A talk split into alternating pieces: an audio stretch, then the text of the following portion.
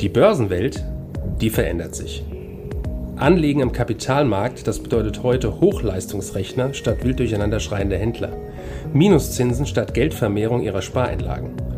Anlagealgorithmen mit künstlicher Intelligenz hinterlegt und immer neue Finanzinstrumente.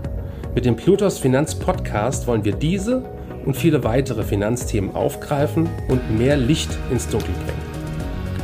Wir sind seit über 25 Jahren als unabhängiger Vermögensverwalter der vertrauensvolle Partner unserer Mandanten in allen Vermögensfragen und gehen hier ganz individuell auf ihre persönlichen Wünsche und Bedürfnisse ein. Wir freuen uns darauf, Sie als unseren Zuhörer zu haben und lassen Sie uns somit loslegen. Herzlich willkommen zu einem weiteren Plutos Finanzpodcast. Heute zum Thema festverzinsliche Wertpapiere. Mein Name ist Steffen Leditschke. Anleihen sind in den letzten Jahren unseres Erachtens nach zu Unrecht immer mehr in den Hintergrund der öffentlichen Wahrnehmung gerutscht, weil die Aktienmarktentwicklung und die neuesten Trends wie Kryptowährung die Berichterstattung dominieren. Warum zu Unrecht? Anleihen sind nach wie vor eine der wichtigsten Finanzierungsquellen, vor allem für Staaten, die keine Aktien emittieren können, aber eben auch für Unternehmen, unabhängig davon, ob sie börsennotiert sind oder nicht. Dies liegt vor allem daran, dass Banken ebenfalls gerne Risiken aus ihren Bilanzen auslagern und an den Emissionen mitverdienen möchten, ohne die Risiken in den Bilanzierungsbüchern verzeichnen zu müssen. Für die neuesten ESG-Trends spielen Anleihen ebenfalls eine große Rolle, weil durch das sogenannte Impact Investing bei der Kapitalaufnahme Bedingungen an den Emittenten geknüpft werden, einen gezielten Impact oder eben positiven Einfluss auf soziale und oder ökologische Ziele zu erzielen. Daher auch der Name Green Bonds. Des Weiteren ist der Anleihemarkt deutlich facettenreicher als der Aktienmarkt, weil deutlich mehr Faktoren in die direkte Preisfindung einfließen. Laufzeit, Währung, Rating, Inflation, Geldpolitik, um nur einige zu nennen. Interessant wird es bei 100-jährigen Emissionen, die es auch schon gibt. Doch dazu später noch einmal mehr. Die Krux am Anleihemarkt ist insbesondere für europäische Anleger, dass die Verzinsung für klassische Anleihen in einem für Privatanleger überschaubaren Zeitraum nahe Null oder sogar darunter liegt. Eine absurde Situation. Der Verleiher von Geld zahlt dafür, dass der Kreditnehmer mit seinem Geld arbeitet. Bis kurz vor der Finanzkrise 2008 war dies ein unvorstellbares Szenario. Professoren an Universitäten hätten noch vor 20 oder auch 10 Jahren ungläubig mit dem Kopf geschüttelt. Noch absurder wird es, wenn diese Vorstellung auf Unternehmen übertragen wird, was mittlerweile für gut geratete Schuldner jedoch an der Tagesordnung ist. Viele Finanzvorstände hatten ihre Freude daran, Schulden am Kapitalmarkt aufzunehmen und dafür noch zusätzlich Geld für ihre Gewinn- und Verlustrechnung zu bekommen. Dies hatte zur Folge, dass viele Konzerne sehr langfristig Geld aufnahmen und ihre Schuldenstruktur veränderten. So billiges Geld gab es noch nie. Allerdings führte dies wiederum neben einer guten konjunkturellen Entwicklung zur Steigerung der Gewinne und demnach auch zu steigenden Kursen an den Aktienmärkten, quasi ein Brandbeschleuniger. Grund dafür ist die Politik der EZB, die um die Folgen der Finanzkrise einzudämmen, die hohe Neuverschuldung der Mitgliedstaaten günstiger machen musste. Anschließend kam die Euro-Staatsschuldenkrise, in der die Schuldentragfähigkeit gleich mehrerer europäischer Länder so stark in Frage gestellt wurde, dass sich der damalige EZB-Chef Mario Draghi zu einem geschichtsträchtigen Zitat Whatever it takes, was auch immer notwendig ist, hinreißen ließ. Selbst während der Corona-Pandemie wurden die Phrase mehrfach seitens Politikern aufgegriffen, wie von Markus Söder auf einer Pressekonferenz gemeinsam mit Angela Merkel zu Beginn der Pandemie im März 2020. Aber zurück zu den Auswirkungen.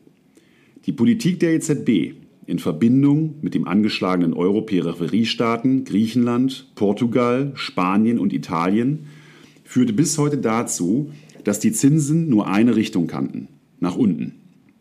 Erstmals im Juni 2016 rentierten deutsche Bundesanleihen und auch Schweizer und japanische Staatsanleihen im negativen Terrain. Jedoch ist auch dies nur die halbe Wahrheit, da die Zinsen schon seit Beginn der 90er Jahre, also seit nunmehr 30 Jahren, mit kleinen Unterbrechungen tendenziell fielen. Spannend wird es jetzt durch die seit Jahren kaum noch wahrgenommene Inflation. Im vergangenen Jahr zog diese weltweit wieder spürbar an.